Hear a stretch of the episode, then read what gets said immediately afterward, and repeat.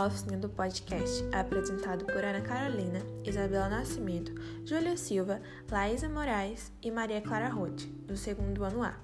No episódio de hoje, vamos falar sobre a aculturação, transculturação e o sincretismo na partilha da África, um assunto muito importante em um contexto sociológico e histórico. Ele também tem muito peso para o atual momento que estamos vivendo, em meio a tantos protestos e movimentos que tentam chamar atenção para o racismo, que está óbvio na nossa sociedade desde essa época, mas que tem tido um destaque após os últimos acontecimentos no Brasil e no mundo.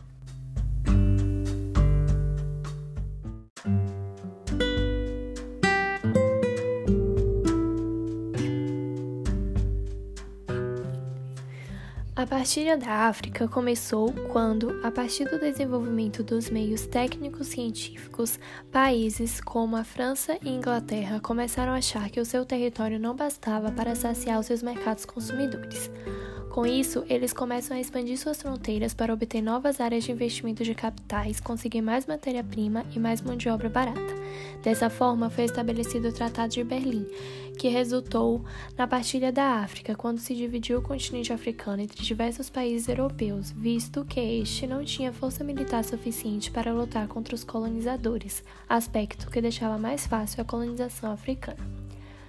Os líderes políticos desses países olhavam para regiões como a África e enxergavam uma oportunidade de alcançar seus objetivos econômicos, sentiam-se superiores, então usaram uma justificativa ideológica pautada na superioridade biológica e no eurocentrismo, e criaram uma teoria que ficou conhecida como darwinismo social, utilizando como base a ideia do darwinismo e da seleção natural, criada por Charles Darwin, que afirmavam que existiam seres mais evoluídos que os outros, apesar dessa teoria não ter sido pensada para os humanos e sim para a natureza.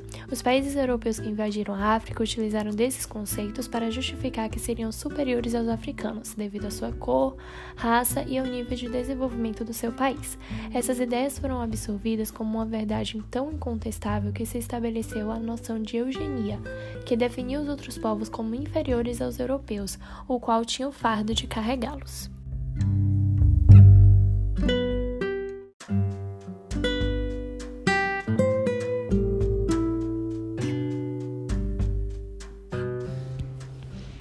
Desde então, a África foi submetida a várias transformações, como por exemplo a língua.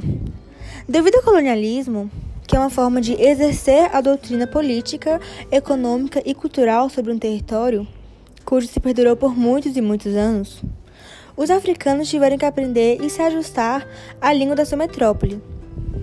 Esse fenômeno é chamado de aculturação no qual um povo se adapta a outras culturas ou dela retira traços significativos. Além da língua, foi imposta também a religião, que tinha o objetivo de acabar com o politeísmo, antropofagia e instaurar o cristianismo.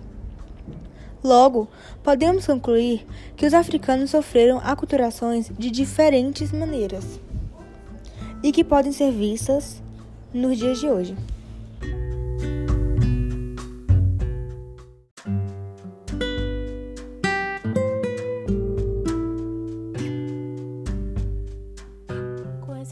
Influência europeia no continente africano, houve uma fusão de culturas, doutrinas e também religiões.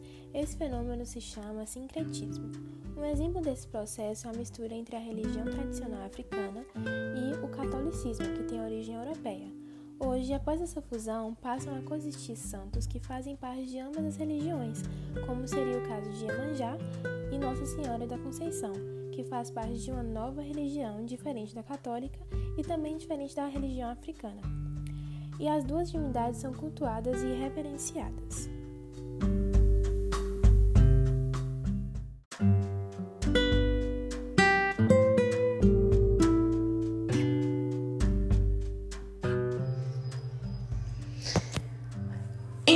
Mais geral, pode-se dizer que a transculturação advém de um encontro entre duas culturas diferentes, onde ocorre a adaptação dos traços de uma cultura alheia como sendo próprios, sem haver conflitos e perda de identidade cultural.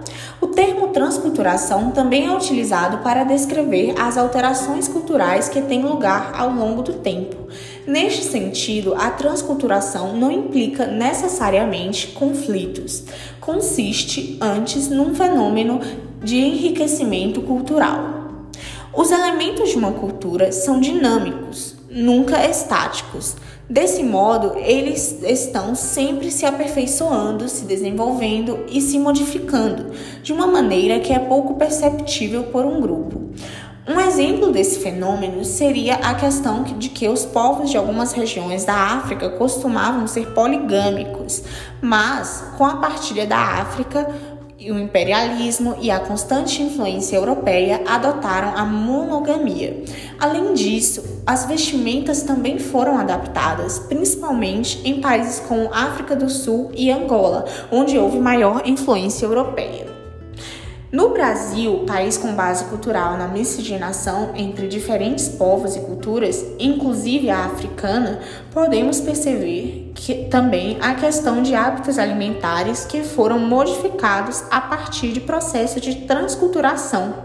Um exemplo seria a feijoada, que é um prato muito popular no país e que foi criado no período colonial pelos africanos escravizados e que atualmente faz parte do cotidiano do povo brasileiro.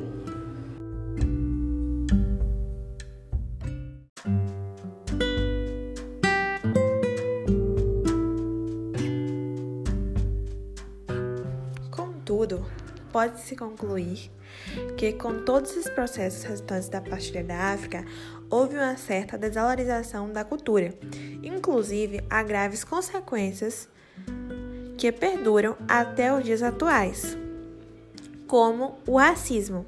Levando em consideração que estamos situados no século XXI, quando cada vez mais tecnologias são implementadas e com os avanços na ciência, é um absurdo que o racismo ainda esteja vigente em nossa sociedade. Porém, devemos entender que trata-se de uma problemática que teve origem no imperialismo e que, portanto, por mais que seja difícil desconstruir os preconceitos que têm origem no passado, é extremamente necessário, pois trata-se de seres humanos e todos somos iguais. Todavia, temos diferentes etnias e culturas que devem ser respeitadas a todo custo, pois a cultura conta a história de um povo e nos difere dos demais animais, e que nos confirma como seres pensantes. É a representação de nossos valores, condutas morais, tradições e por isso deve ser preservada. Tchau, galera, e obrigada por escutarem o tema de hoje do projeto Oficina do podcast e esperamos que tenham gostado.